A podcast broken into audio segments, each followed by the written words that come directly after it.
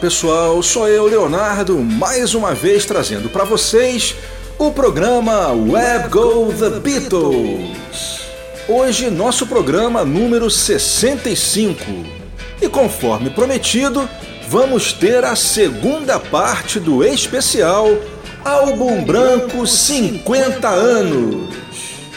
Vamos continuar a cronologia das gravações, com destaque, é claro, para a super caixa que saiu no fim do ano passado com nada menos do que quatro CDs repletos de takes alternativos, demos e mixagens inéditas. E por falar em mixagens, eu vou conversar um pouco com vocês sobre a grande polêmica dos remixes. Quais as vantagens e desvantagens de remixar um álbum dos Beatles? E vamos continuar também com a discografia do álbum branco. No programa passado, eu falei sobre o lançamento do álbum e agora vou falar sobre os singles, os compactos extraídos do álbum branco e também de Hey Jude Revolution. É isso aí, entrando no ar, álbum branco 50 anos, parte 2, aqui no Web Go The Beatles. Back in the USSR. Dear Prudence, Biggie's, Martha, my dear. Helter Skelter, Blackbird.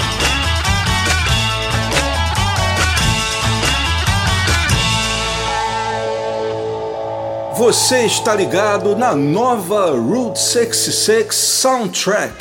E esse é o Web Go The Beatles com Leonardo Conde de Alencar. Bem, gente, vamos retomar a nossa cronologia das gravações do White Album no ponto em que paramos na edição passada. Nós estamos no dia 11 de setembro de 1968. Os Beatles entram em Abbey Road para gravar mais uma contribuição de John Lennon, Glass Onion. O take final, o take que deu origem ao master, é o 33. E nós vamos tocar o take 10 que saiu na caixa. Esse take é instrumental, apenas com um vocal guia do John, infelizmente gravado muito baixo. Em seguida, vamos para o dia 16 de setembro, quando Paul, John e Ringo se reúnem em Abbey Road para gravar uma das faixas acústicas do álbum, I Will, onde o Paul toca violão e o John e o Ringo fazem a percussão. O take do Master é o take 68. Nós vamos ouvir os dois takes que saíram na caixa deluxe, o take 13 e o take 29. Esse take 29 ele é apenas um breakdown, ou seja, o Paul comete um erro e para no meio. Mas o interessante desse take é que quando o Paul percebe que ele errou e que teria que parar o take, ele em vez de falar I will, ele fala I won't. no Anthology Volume 3 foi lançado o take 1. Uma coisa interessante sobre a gravação de I will é que foi uma das músicas que tiveram mais takes e no intervalo de vários dos takes, o Paul aproveitou para fazer algumas improvisações. Então, por exemplo, é, uma das improvisações que ele fez foi Blue Moon, que foi incluída também na caixa, e The Way You Look Tonight. Essa última não foi incluída na caixa, mas já tinha saído em bootleg há algum tempo. Assim sendo, antes do take propriamente dito, eu vou tocar para vocês essas duas improvisações. Blue Moon e The Way You Look Tonight, essa última inédita oficialmente ainda. A terceira da sequência é mais uma das músicas do álbum branco que foram gravadas em apenas um dia, Birthday. Gravada também em Abbey Road no dia 18 de setembro de 68.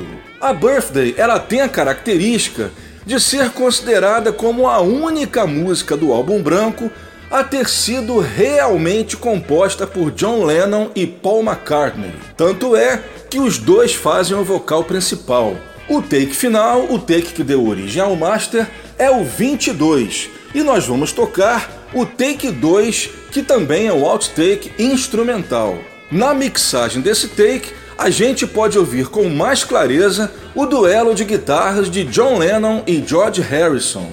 E para terminar a sequência, mais uma de George Harrison, Piggies, que começou a ser gravada em Abbey Road no dia 19 de setembro. Só que eu não vou tocar a versão gravada em Abbey Road, eu vou tocar para vocês a versão demo, que foi gravado na casa do próprio George em maio de 68 e que sai oficialmente agora pela primeira vez em estéreo, já que no Anthology 3, que tem essa versão de Pigs, eles fizeram uma mixagem mono. É isso aí, e começamos a sequência com Glass Onion, Take 10. What do you think upstairs, Chris? It wasn't quite together in the first verse, I don't think. Okay. It still seems to speed up a bit on the airfoot. Might be my imagination. A one, two.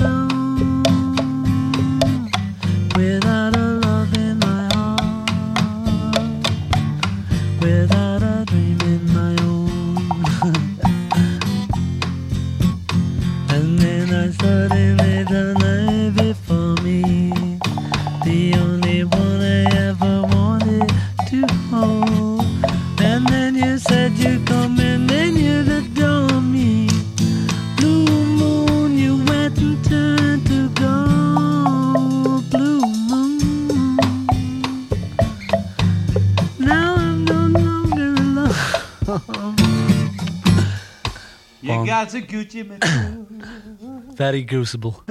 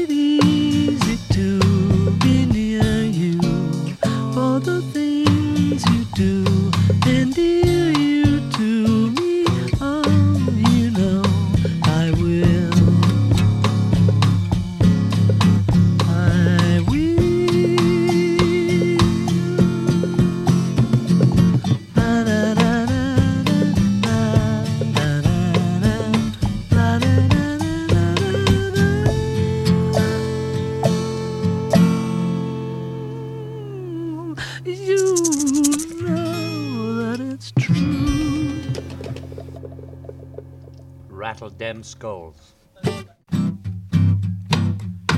One, two, three.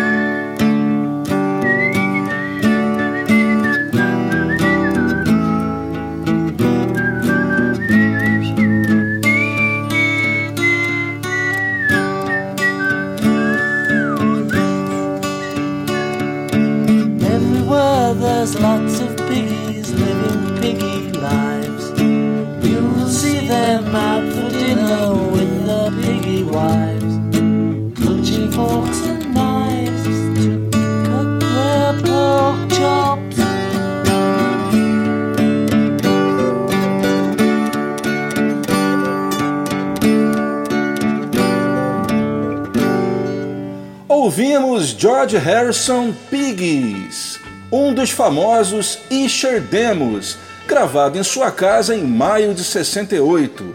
Esse demo está saindo agora pela primeira vez em estéreo. Antes ouvimos um outtake de Birthday, o take 2 instrumental. Antes foram dois takes alternativos de I Will e dois improvisos, The Way You Look Tonight, ainda inédito, e Blue Moon. E começamos o programa com o take 10 de Glass Onion.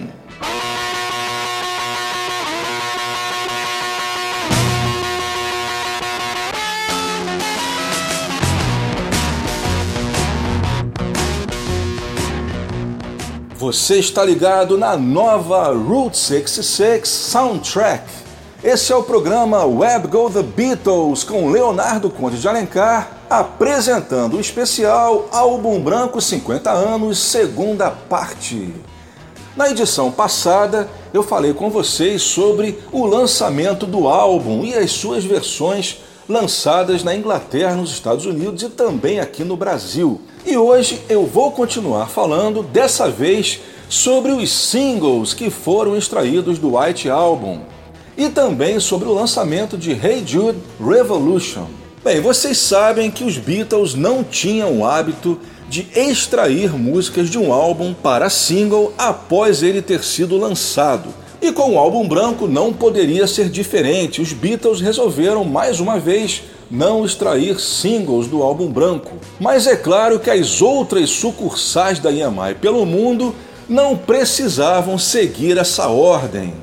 Eles tinham carta branca para lançar o single que achassem conveniente para o seu mercado. E a música que acabaria sendo escolhida para single em vários países do mundo foi Obladi Obladar, sem dúvida a música do álbum branco que mais tinha cara de hit single.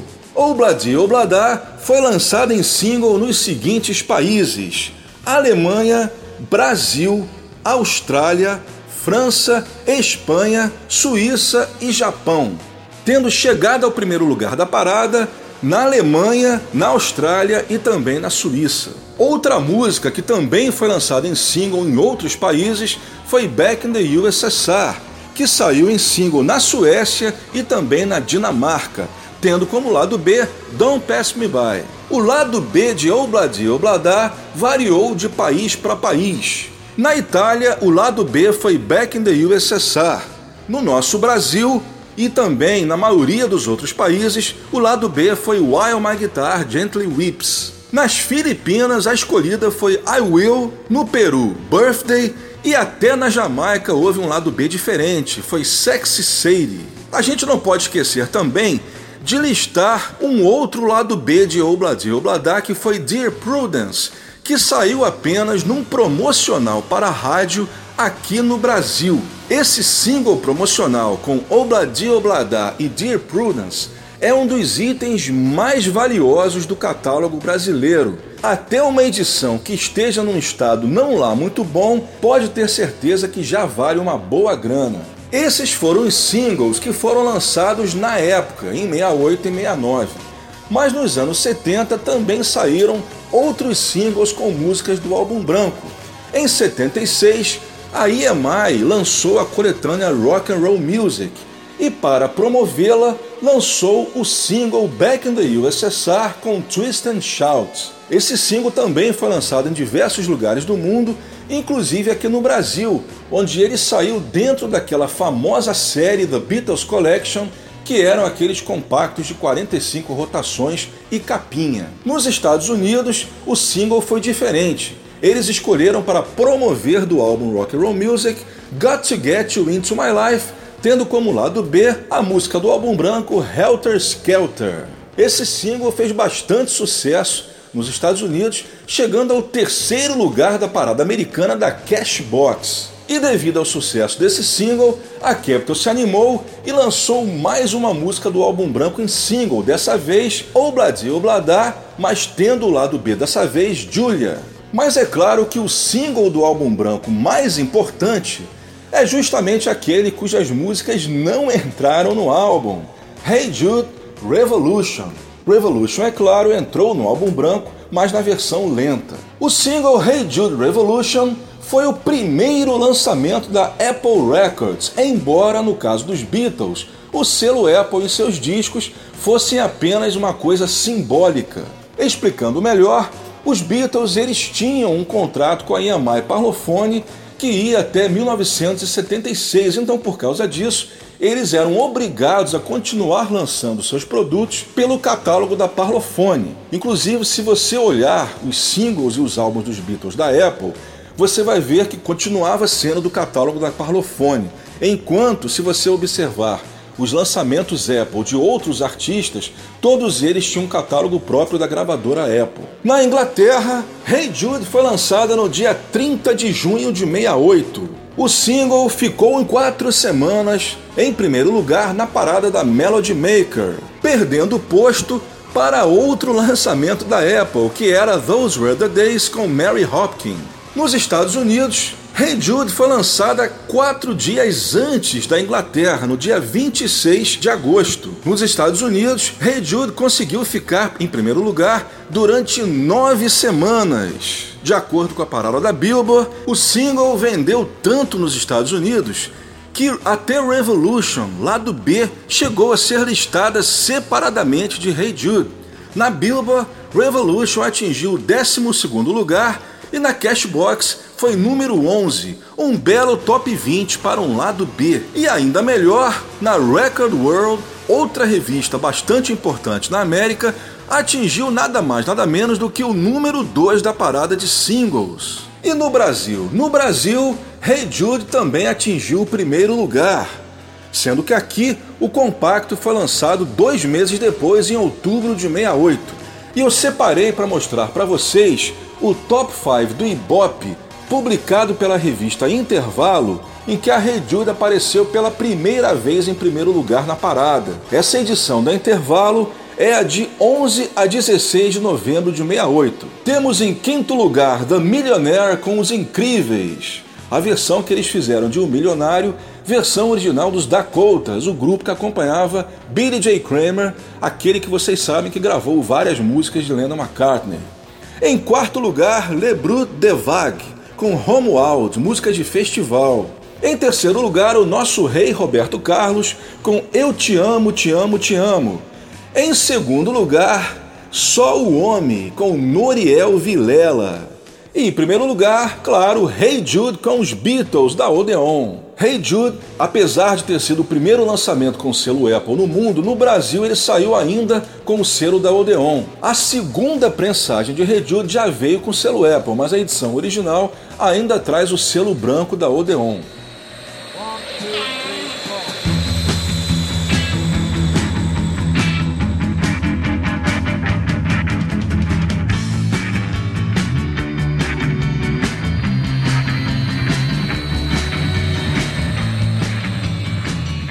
Essa é a nova Route 66 Soundtrack.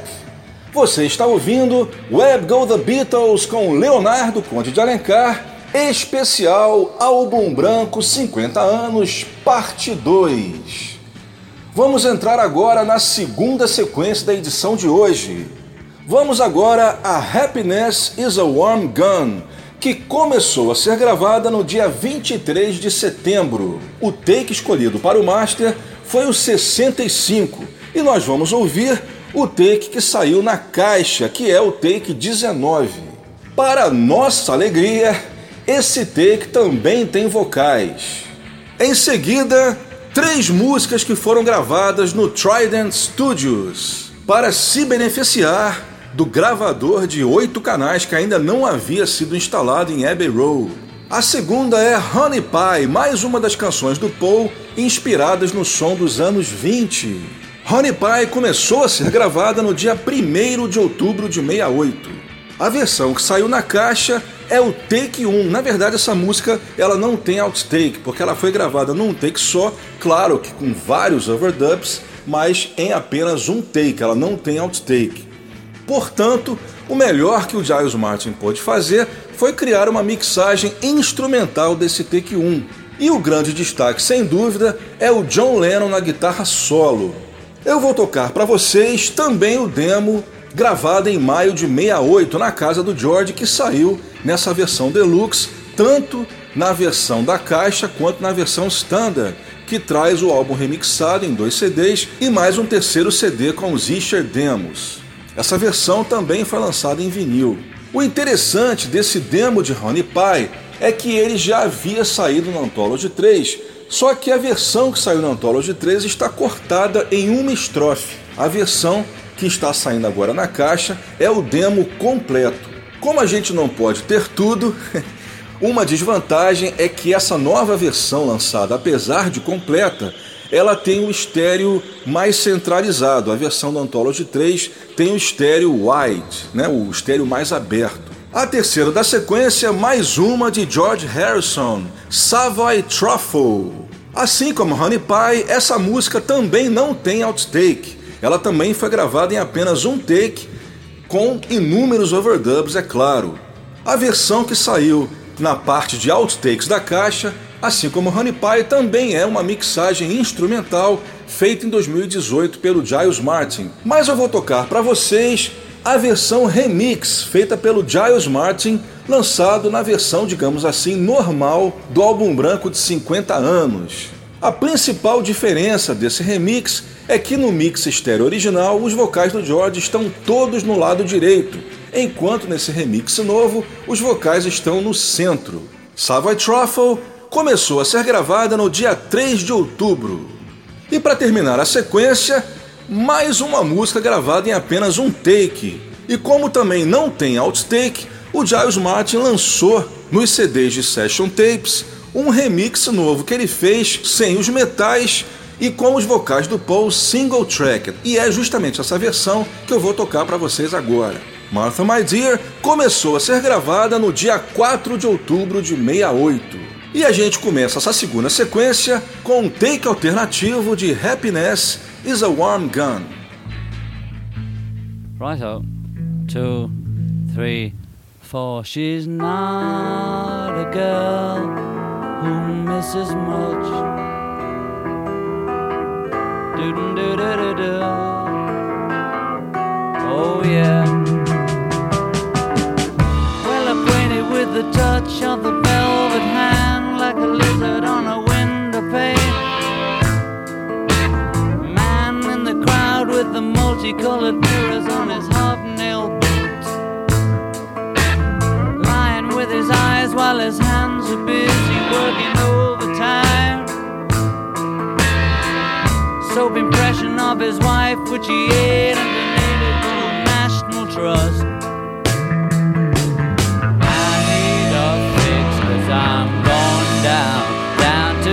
Bits that I left uptown.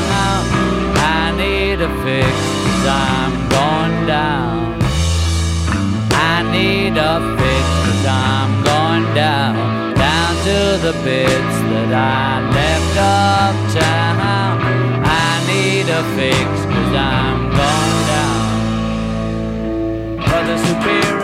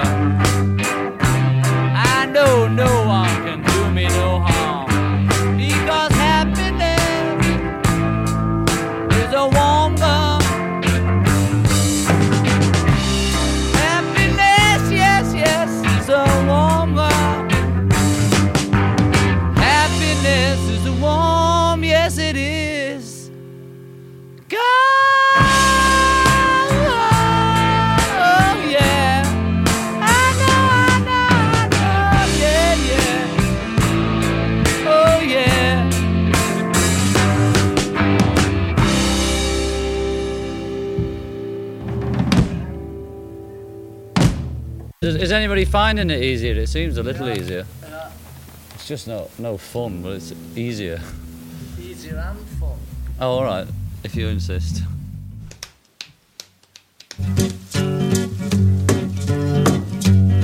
Oh, honey pie, my position is tragic.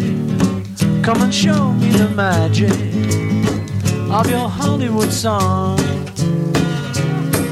Now, honey pie, you were driving me frantic. Sail across the Atlantic to be where you belong. You became a legend of the silver screen. Now you're always Lordy dee Da da da, honey pie. You were driving me frantic.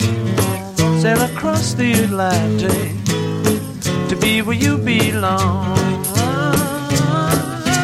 Da da da. Da da da da da da.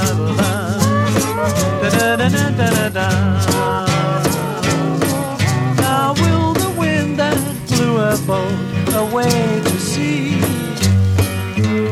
kindly send her sailing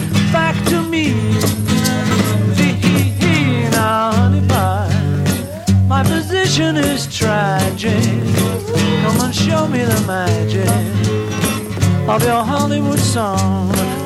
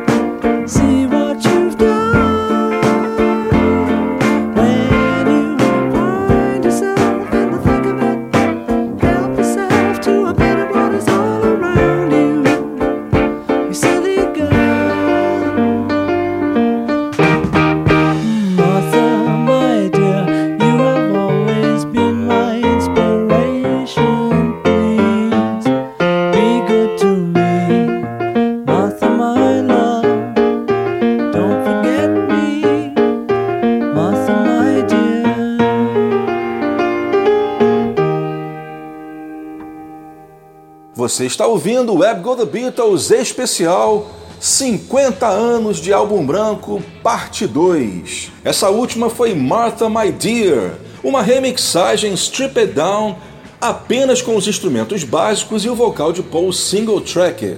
Antes foi Savoy Truffle, a versão remix de 2018 produzida pelo Giles Martin. A segunda foi Honey Pie, também o demo gravado em Isher em maio de 68, versão completa, já que a versão do Anthology 3 saiu cortando uma estrofe. E a gente começou com o take 19 de Happiness is a Warm Gun.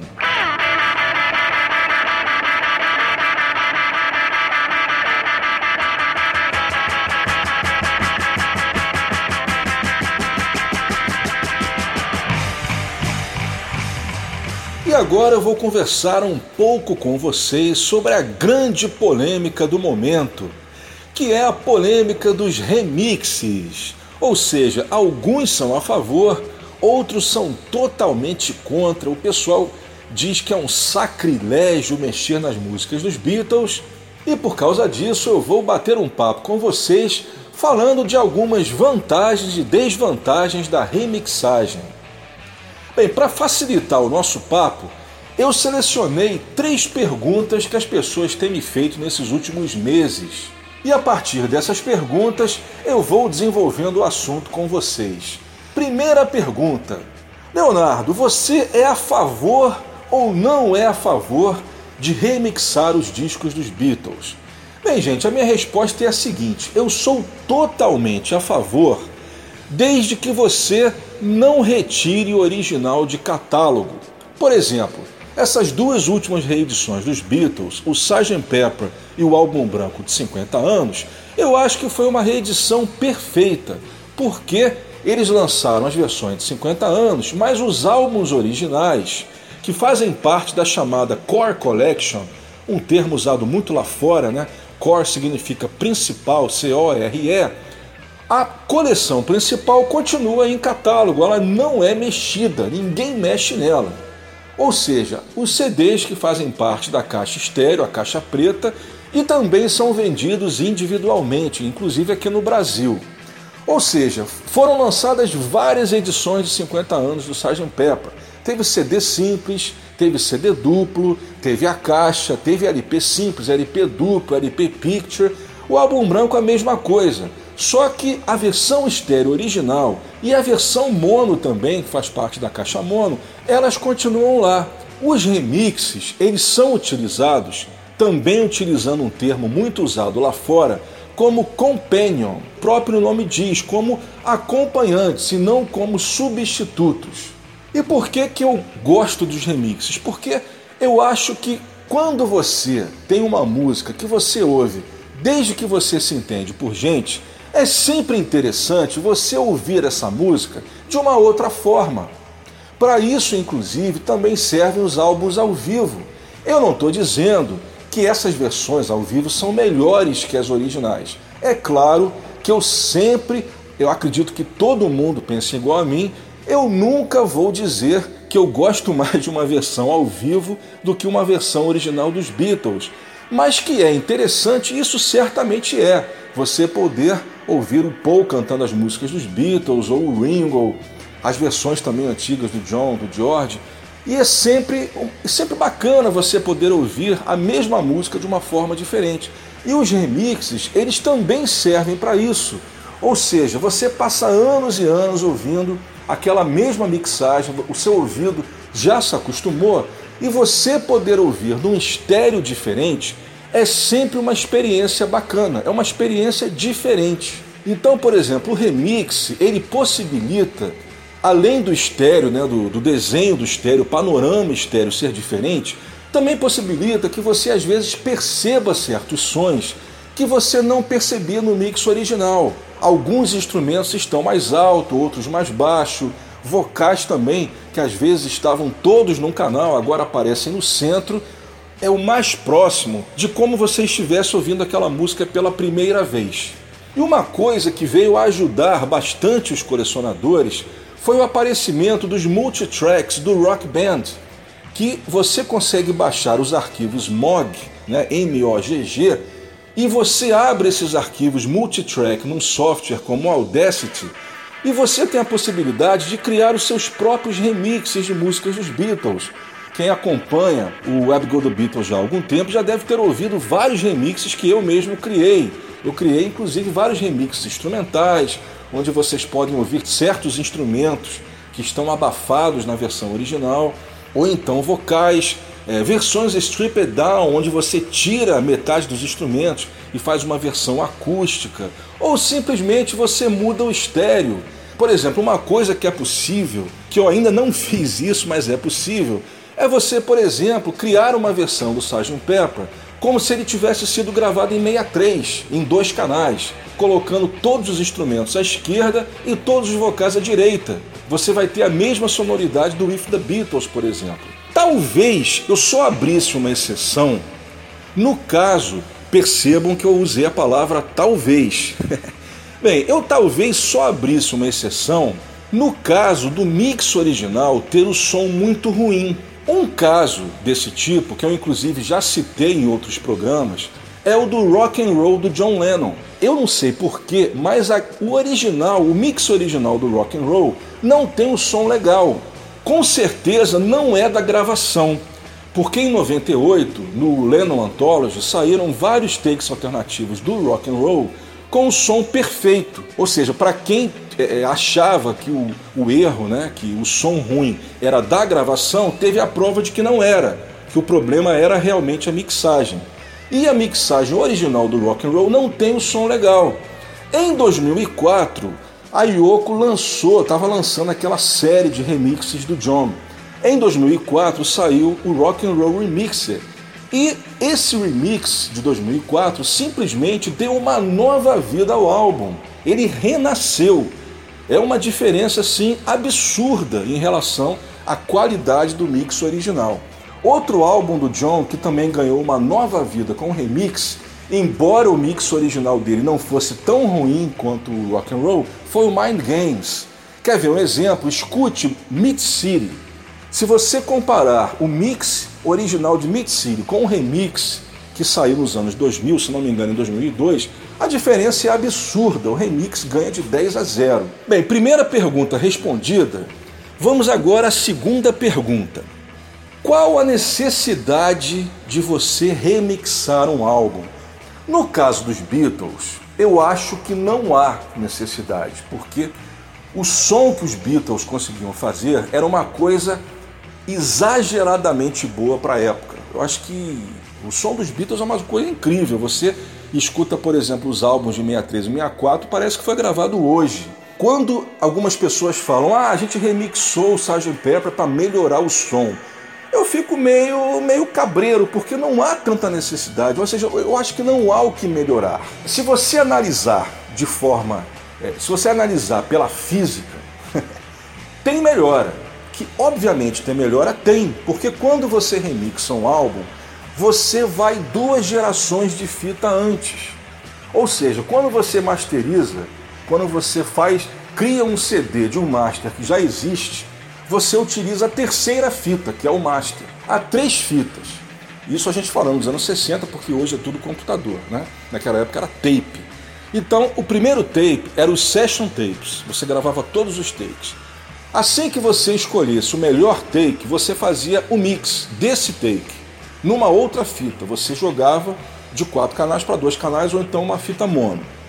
E depois você criava o master tape do disco, que você compilava todos os mixes, os escolhidos, e fazia o master que daria origem ao LP. Quando você remixa, você vai nos session tapes, que são duas gerações antes do master. E aí você trabalha em cima desses session tapes, só que todo o processo é feito digitalmente em computador. Então você não tem perda de qualidade, perda de qualidade zero. Então, se você me perguntar, o som melhora? Eu vou dizer, na teoria sim, há uma melhora, mas o meu ouvido não percebe. Eu acredito que pouca gente consiga realmente perceber. Eu não tenho o ouvido tão apurado assim para perceber, porque realmente Beatles é Beatles. O som deles nos anos 60 era muito bom para necessitar de uma melhora. Pois é, então por que, que eles remixaram o Sgt. Pepper e o álbum branco e também o Beatles One, o Yellow Submarine Soundtrack? Bem, é o que eu sempre digo. Quando você relança pela enésima vez um produto, você tem que dar ao fã algo novo para evitar que ele compre o mesmo disco pela enésima vez. Então, imagina só se eles lançassem uma versão de 50 anos, mesmo que tivessem os outtakes, os demos, a caixa, mas eu estou me referindo ao álbum original, ao álbum branco de 30 músicas, né? Se eles simplesmente repetissem a versão estéreo, não ia ser um atrativo tão grande. Eu vou usar como exemplo o Beggar's Banquet dos Stones, que agora também fez 50 anos outro álbum bastante importante da época. A edição de 50 anos é simplesmente o mesmo master estéreo remasterizado pela 18ª vez, o mesmo mix estéreo, e a diferença em relação à edição standard é que a edição de 50 anos tem uma sobrecapa, né, uma luva, um slipcase, como chamam, com a capa de 68, que é aquela capa censurada em formato de convite. E quando você tira o slipcase, aparece a capa que é usada hoje em dia, né, que é a capa que eles queriam, que é o banheiro, a foto do banheiro. Não atraiu, atraiu talvez aquele completista, o colecionador, aquele que compra tudo, mas o fã, em geral, não se interessou. E tá aí a explicação, o mesmo produto. Então, repetindo, no caso dos Beatles, eles devem ter pensado assim: temos que dar algo novo ao fã, então o que a gente pode fazer? Vamos remixar para o fã poder ouvir o álbum branco pela milionésima vez, mas de uma forma diferente, para que ele possa ouvir alguma coisa nova. É isso que eu penso, a necessidade para mim é essa, de apresentar alguma coisa nova. Porque melhorar qualidade de som, realmente, no caso dos Beatles, eu não vejo tanta necessidade assim. Aliás, para falar a verdade, eu não vejo nenhuma necessidade. Bem, pessoal, vamos de mais música e após a sequência eu converso um pouco mais com vocês sobre a polêmica dos remixes.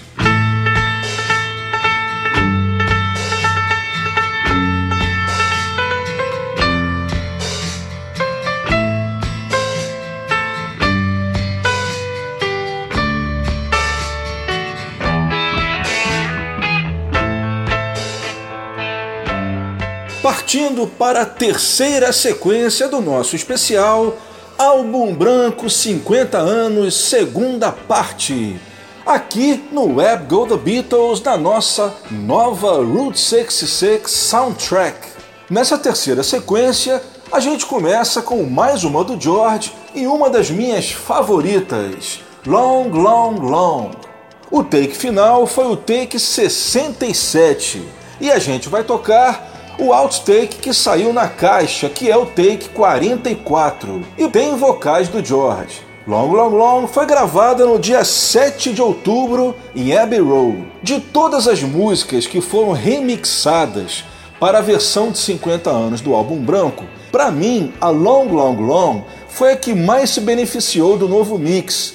Isso porque quem está acostumado a ouvir o álbum branco já há bastante tempo já percebeu que a Long Long Long ela está gravada num volume muito baixo, principalmente porque ela vem depois de Helter Skelter, ou seja, termina o barulho da Helter Skelter e de repente entra uma faixa em que você quase não consegue ouvir o George cantando. Nesse novo mix feito pelo Giles Martin, eu percebi que eles deram uma considerável aumentada no volume e a diferença de som que você ouve entre Helter Skelter e Long Long Long não é tão pronunciada como na versão original. Vale a pena você comparar as duas versões e eu acredito que você vai concordar comigo. Em seguida, vamos para o dia seguinte, dia 8 de outubro, quando John Paul, George e Ringo gravam mais uma contribuição do John, I'm So Tired. Outra música que foi começada e terminada no mesmo dia. A caixa inclui dois takes alternativos, o take 7 e o take 14, sendo que o take 14 é o mesmo take que seria utilizado no master, só que dessa vez eles colocaram vários dos overdubs que foram omitidos na mixagem final. Foram omitidos tanto no mix original estéreo quanto no mono várias partes vocais e também uma guitarra solo do George que aparece mais no fim da música. E foi justamente esse take 14 que eu escolhi tocar pra gente hoje. A terceira da sequência, The Continuing Story of Bungalow Bill, mais uma do John e com direito à participação de Yoko Ono nos vocais e backing vocals. Foi a primeira vez que uma pessoa, além dos quatro Beatles, gravou um vocal principal numa música do grupo. Essa música ela foi uma das poucas que foi gravada bem rapidamente. Ela só teve três takes. O take final é, portanto, o take 3, e eu vou tocar para vocês o take que saiu na caixa, que é o número 2, também com direito a vocais do John Lennon. Bungalow Bill foi gravada no dia 8 de outubro em Abbey Road. E para terminar a sequência, mais uma do Paul, o blues Why Don't We Do It in the Road. O take utilizado no master é o take 6 e eu vou tocar o take que saiu na nova caixa, que é o take 5. Lembrando que no Anthology 3 já tinha saído um outro outtake que é o take 4. Why Don't We Do It in the Road foi também gravado em Abbey Road no dia 9 de outubro, aniversário de 28 anos de John Lennon. É isso aí, vamos começar então com George Harrison e Long, Long, Long. Right, here we go. Here we go, lads. We're not really what we make out to be. That's all I can say. Where did Mal get those joysticks? Very Rishikesh joysticks. One, two, three. No, no, missed it. One, two, three.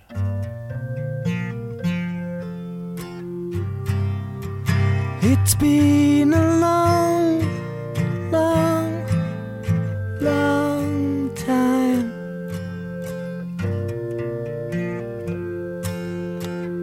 could I ever have lost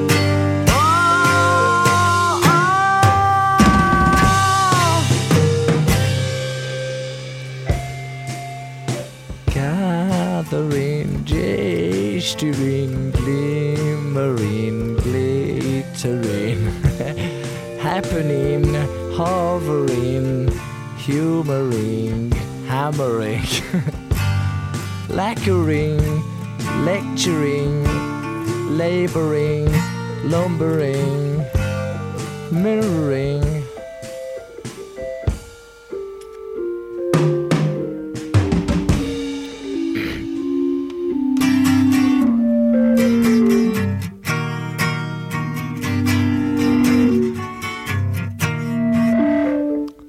Righto, lads, sock it to me.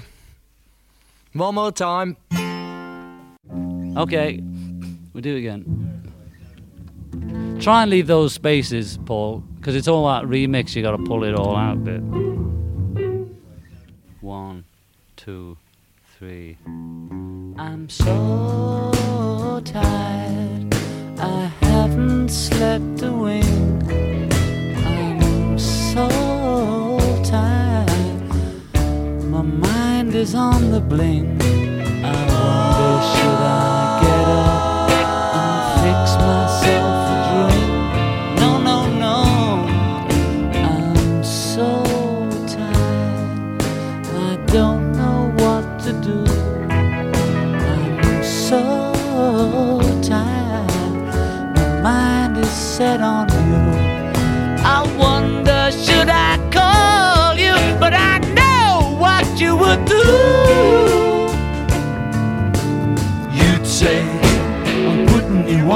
but it's no joke. It's doing me harm, you know I can't sleep. I can't stop my brain, you know it's three weeks. I'm going insane, you know I'd give you everything I've got for a little peace of mind. I'm so tired, I'm feeling so upset.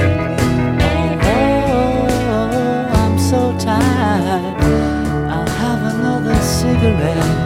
And curse Sir Walter Raleigh. He was such a stupid get. You'd say, putting you on, but it's no joke. It's doing me harm, you know I can't sleep. I can't stop my brain, you know it's three weeks. I'm going insane, you know I'd give you everything I've got for little peace of mind. I give you everything I've got for little peace of mind. Give you everything I've got for little peace of mind. If you think it was good, keep it. If you don't, scrap it. It's all those changes, amazing changes. Take two. One, two, three, four. Hey, Bungalow Bill, what did you kill? Bungalow Bill. Hey, Bungalow Bill, what did you kill? Bungalow Bill. He went out tiger hunting with his elephant and gun. In case of accidents, he always took his mom. He's the all American bullet headed Saxon mother's son. Hey, Bungalow Bill, what did you kill? Bungalow Bill. Hey, Bungalow Bill, was it a thrill? Bungalow Bill. Deep in the jungle where the mighty tiger lies. And his elephants were taken by surprise. So Captain Marvel zapped him right between the eyes. Hey, Bungalow Bill, what did you kill? Bungalow Bill. Hey, Bungalow Bill, what did you kill? Bungalow Bill. The children asked him if to kill was not a sin. That way he looked so serious. His mommy butted in. If looks could kill, it would have been us instead of him. Hey, Bungalow Bill, what did you kill? Bungalow Bill. Hey, Bungalow Bill, was it a thrill? Bungalow Bill. Hey, Bungalow Bill, what did you kill? Bungalow Bill. Hey, Bungalow Bill, what did you kill? Bungalow Bill. Hey, Bungalow Bill, what did you kill? Bungalow Bill. Did you kill? Bungalow Bill. Hey!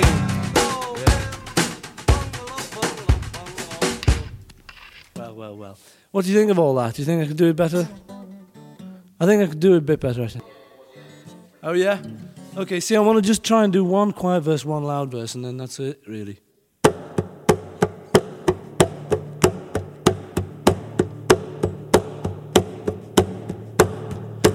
Don't we do it in the road? Why don't we do it in the road? Why don't we do it in the road? Why don't we do it in the road? No one will be watching us.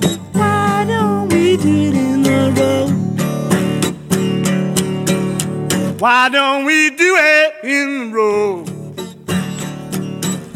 Why don't we do it in the road? Why don't we do it in the road? Why don't we do it in the road? So no one will be watching us. Why don't we do it in the road?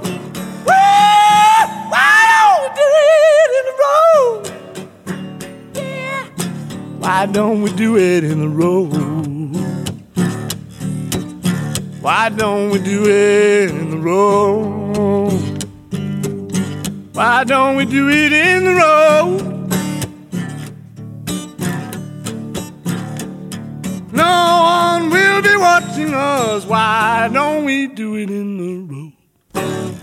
E assim terminamos a terceira sequência do Web Go The Beatles, edição número 65. Estamos apresentando o especial White Album 50 anos, parte 2. A última foi Why Don't We Do It in the Road, o take 5 da caixa, The Continuing Story of Bungalow Bill, take 2. A segunda foi I'm So Tired, o take 14 que é o mesmo take que saiu no álbum original, só que com overdubs que foram omitidos nas mixagens originais. E a gente começou com o clássico de George Harrison, Long, Long, Long.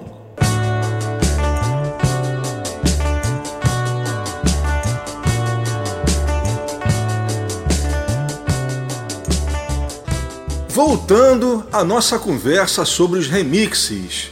E agora a terceira pergunta que o pessoal tem me feito, que é aquela que é a mais complicada de explicar, mas eu vou fazer, como eu sempre digo, uma explicação de leigo para leigo, porque eu também não sou engenheiro de som, eu sou apenas um colecionador que gosta de ler a respeito das gravações dos Beatles. E eu não sei mais do que nenhum de vocês.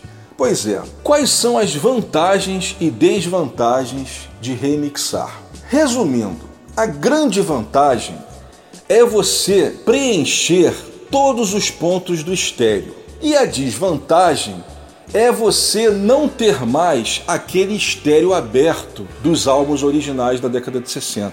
Ou seja, sons à extrema esquerda e sons à extrema direita e alguns no centro.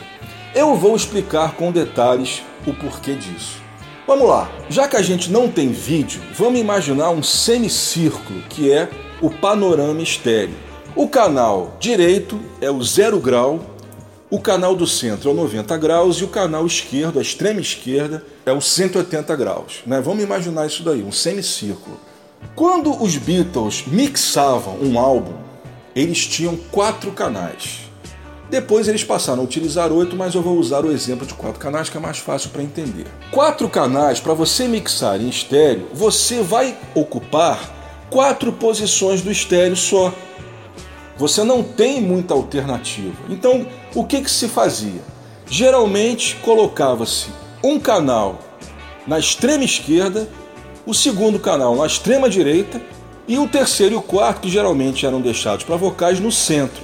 Claro que havia exceções, eu estou dando apenas um exemplo para vocês compreenderem mais facilmente. Isso fazia com que o estéreo fosse bem mais aberto, porque, como eu falei, você tinha instrumentos à extrema esquerda, extrema direita e alguns no centro.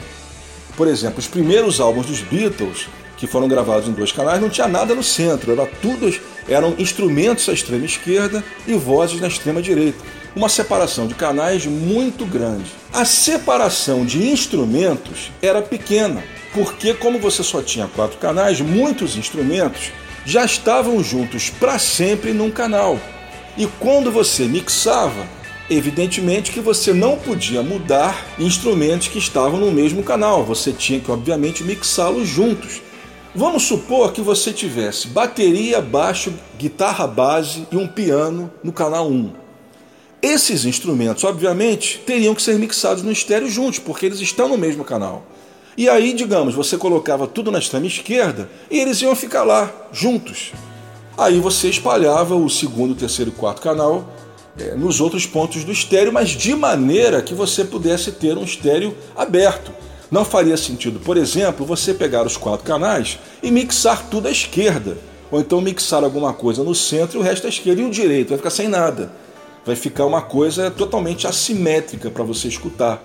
Pois é, então as opções que eles tinham para mixar eram poucas. E para a gente entender um pouco mais sobre isso, é necessário fazer uma outra explicação. Eu já falei sobre redução, mas vou falar agora de um modo mais detalhado um pouco. Em 68, os Beatles eles já gravavam muitos instrumentos, então quatro canais, um gravador de quatro canais ficou muito pouco para eles. Então, o que, que acontecia? Eles começavam a gravar. Aí eles ocupavam os quatro canais da primeira fita, digamos, com bateria, baixo, violão e um piano. Não tinha mais espaço, porque não tinha mais canal. O que, que eles faziam? Eles faziam o processo de redução. Eles pegavam esses quatro canais e jogavam para uma nova fita de quatro canais, só que em vez de copiar canal por canal, o que seria uma cópia exatamente igual, eles copiavam tudo para um canal da nova fita, ou seja, juntavam tudo, daí o nome redução.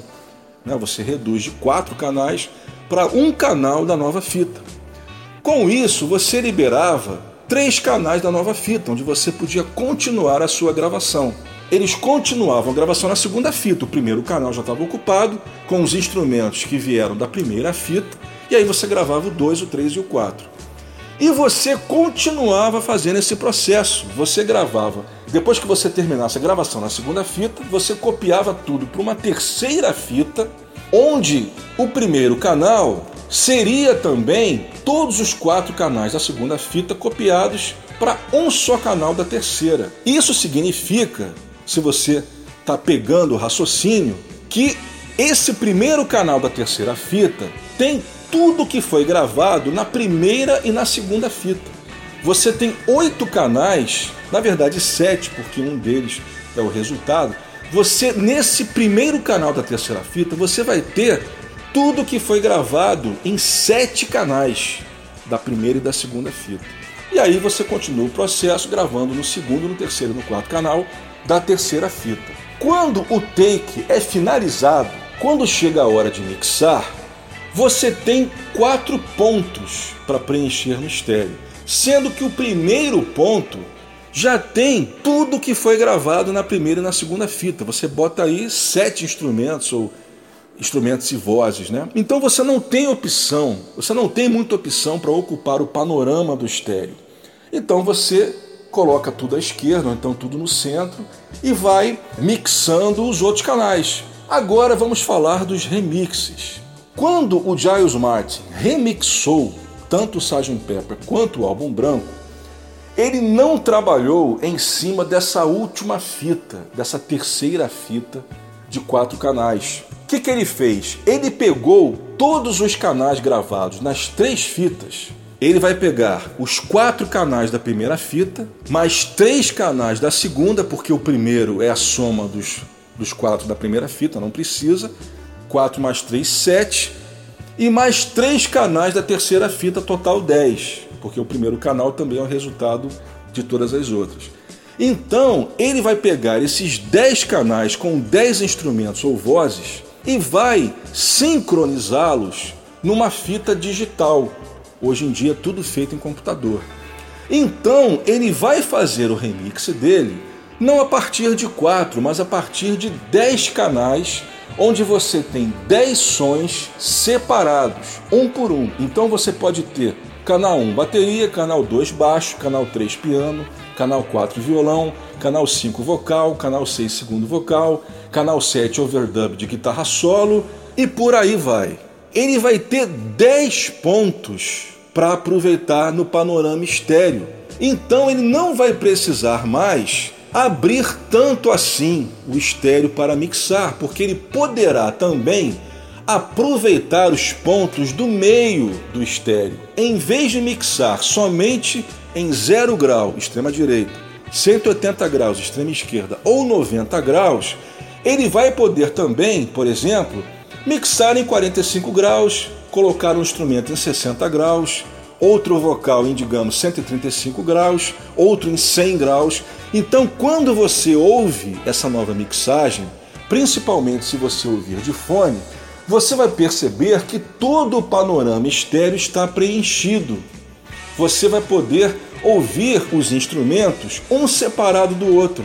Às vezes, uma coisa que eles costumavam muito fazer era juntar as guitarras do John e do George, então você não sabia direito quem estava tocando. Dessas novas mixagens, você consegue ouvir as guitarras separadas. Então, para resumir, a grande vantagem do remix é você poder ouvir o estéreo todo preenchido. de 0 a 180 graus, e não só nos pontos extremos. E qual é a desvantagem? A desvantagem é que você não vai ter o estéreo aberto, ou seja, os canais separados, como você se acostumou a ouvir durante toda a sua vida. Não confunda separação de canais com separação de instrumentos. Para explicar melhor, separação de instrumentos é você ter cada instrumento ou voz num ponto do estéreo. Mas a desvantagem que eu cito é que quando você faz isso, você cria um efeito estéreo mais centralizado. E quando você ocupa menos espaços do estéreo, ocupa menos pontos, você tem um estéreo mais aberto, porque você só vai ter os pontos extremos com instrumentos ou vozes. Então a resposta final é essa. A vantagem de remixar é você ter todo o desenho estéreo preenchido de 0 a 180 graus, da extrema direita à extrema esquerda. E a desvantagem é que esse novo estéreo não vai ser tão aberto como os mixes que a gente se acostumou a ouvir. Eu vou dar um exemplo que é bem fácil de fazer você compreender isso que eu estou falando. Você pega, por exemplo, o estéreo de 63, que era instrumentos à esquerda e vozes à direita. Você tem uma separação muito grande de canal, porque você vai ouvir todos os instrumentos à esquerda e as vozes lá no outro canto, na extrema direita. Então tem uma separação de canal muito grande, porque você não tem nada mixado no meio. Mas em compensação, você não vai ter separação de instrumentos, porque os instrumentos estão todos mixados no canal esquerdo. Espero que vocês tenham gostado dessa minha análise. Qualquer dúvida, não se acanhem, pode escrever para mim que eu terei o maior prazer de tirar as dúvidas de vocês.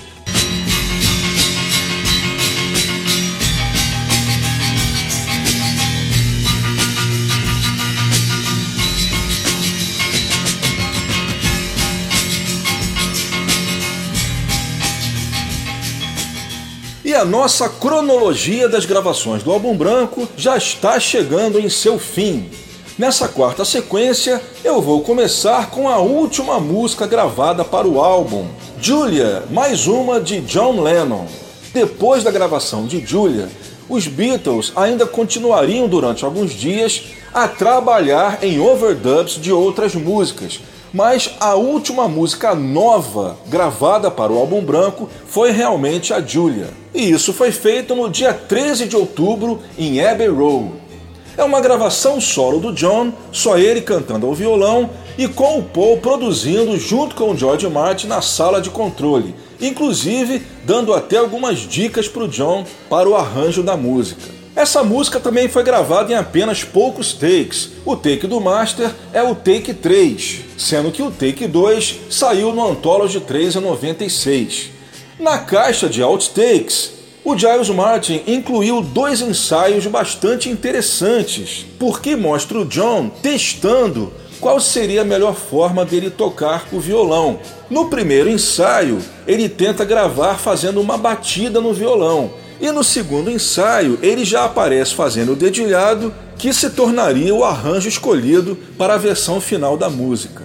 E a gente completa a sequência com três demos gravados na casa do George em maio de 68 e que saíram agora oficialmente no CD The Isher Demos, que saiu no CD triplo da versão de 50 anos os dois primeiros CDs são a versão original remixada e o terceiro CD são os Isher Demos, inclusive em vinil. Vinil saiu uma edição quádrupla, com o álbum original no LP duplo e os Isher Demos em outro LP duplo. Tratam-se de três canções que acabaram ficando de fora das gravações: Child of Nature, que depois viraria Jealous Guy, Circles, de George Harrison, que depois ele gravaria para o álbum Gone Trouble de 82, e por fim o clássico Sour Milk Sea, que ele entregaria para o amigo, um dos primeiros contratados da Apple, Jackie Lomax. Dois detalhes interessantes. O primeiro é que esses três demos estão em estéreo.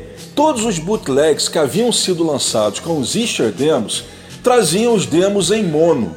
E agora, nessa versão oficial, todos eles foram tirados diretamente das fitas originais do George Harrison e, portanto, estão todos eles em estéreo. A segunda curiosidade é que esse demo de Sour Milk Sea não é o mesmo demo que já havia saído em bootleg. É um segundo demo que era inédito, portanto, até mesmo em bootleg, e nós, colecionadores, estamos ouvindo pela primeira vez agora. E a gente começa então com a última música gravada para o álbum branco, Julia. Is it better standing up, you think?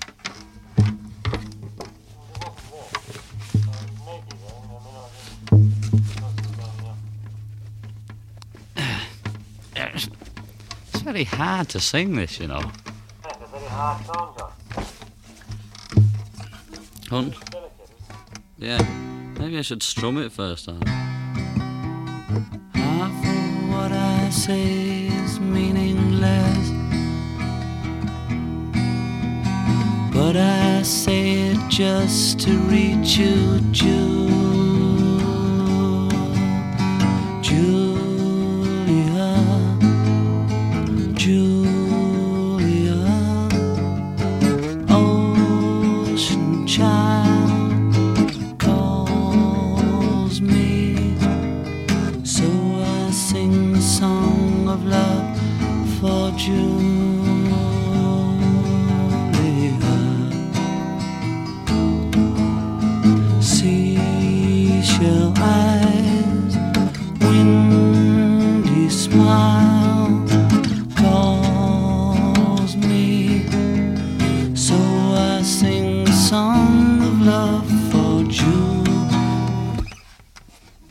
better like that? I can sing it better, but I can't play it better. I'll just try picking it again, but slightly faster.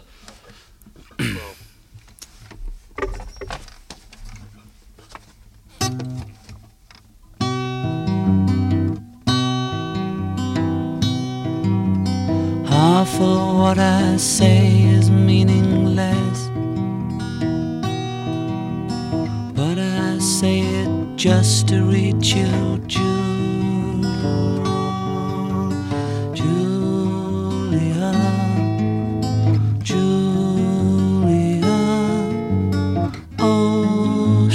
child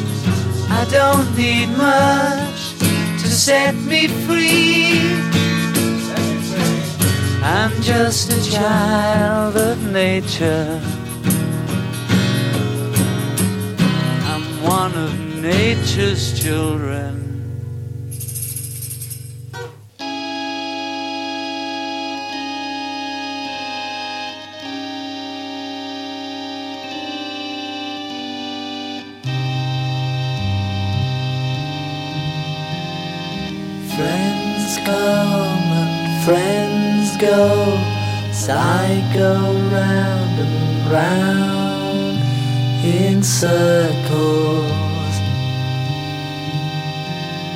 Love warms and love colds. Psycho round and round in circles. He who knows does not speak he who speaks does not know. And I go round in circles.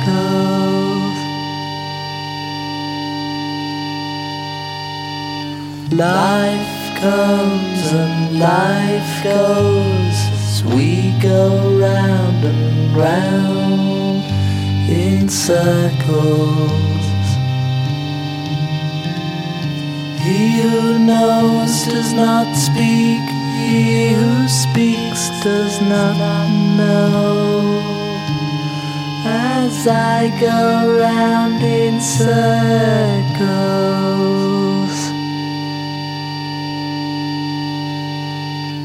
life comes and love goes we go round and round circles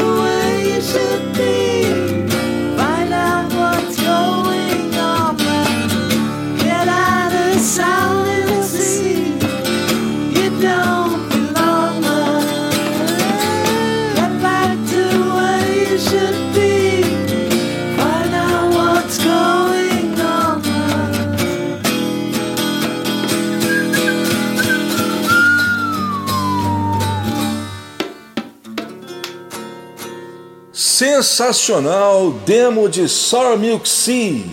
Um dado interessante é que na gravação de Sour Milk Sea do Jack Lomax há simplesmente três Beatles participando.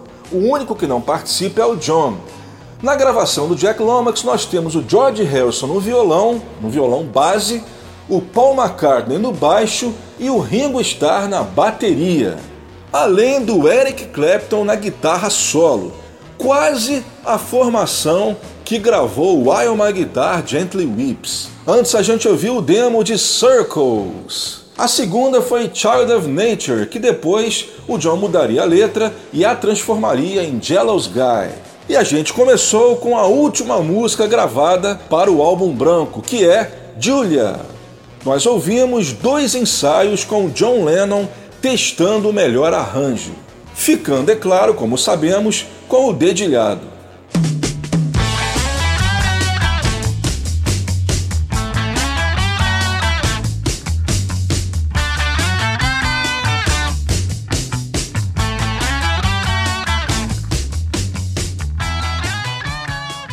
Bem, gente, a nossa cronologia das gravações do álbum branco chegou ao fim, mas não o Web Go The Beatles. Pois é, para essa última sequência eu selecionei quatro super gravações dos ex-Beatles cantando ao vivo músicas do álbum branco. Bem, no caso do John, do George e do Ringo, a escolha não foi tão difícil assim, porque são poucas gravações disponíveis. Mas no caso do Paul, aí já foi mais difícil para escolher, porque desde que ele começou a fazer shows, ele sempre teve costume de incluir músicas no álbum branco, que são elas Back in the USSR, Mother Nature's Son, Blackbird, Helter Skelter, Obladi Oblada, Birthday e I Will. E eu escolhi justamente tocar essa última, já que é a gravação mais rara, já que ela nunca foi lançada em disco, ou seja, em CD e LP.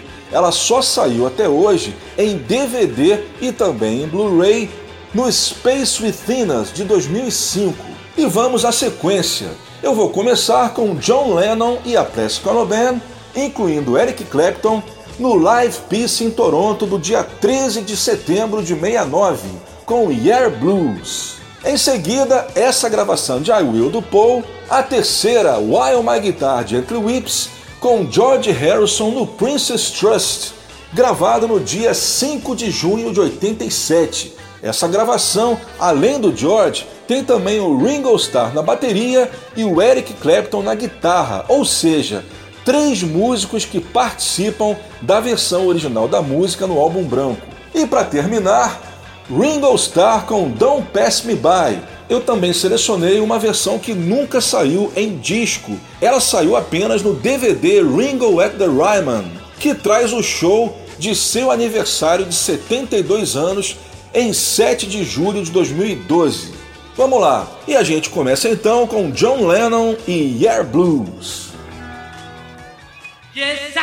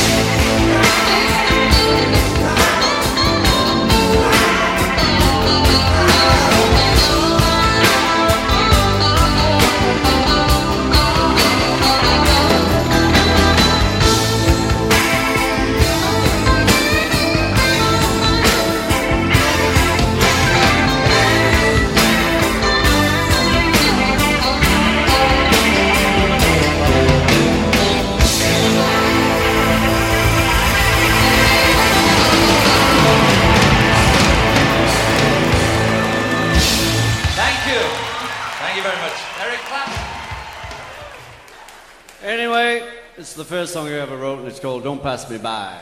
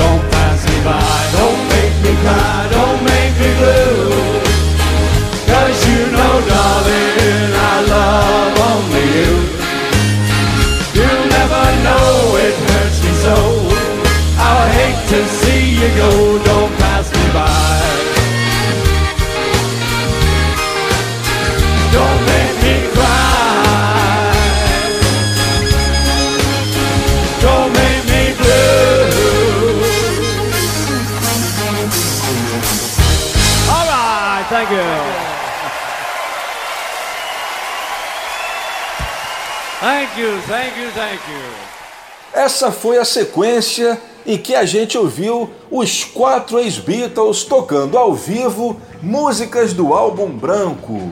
A gente encerrou com Ringo Starr e a sua Don't Pass Me By ao vivo no seu aniversário de 72 anos, que faz parte do DVD Ringo at the Ryman.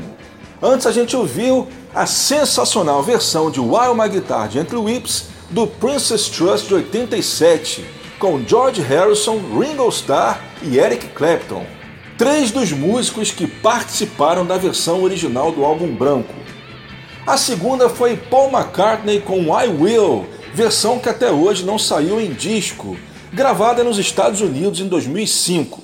E a gente começou com John Lennon e a Ono Band com Year Blues, gravada no Live Peace em Toronto de 69.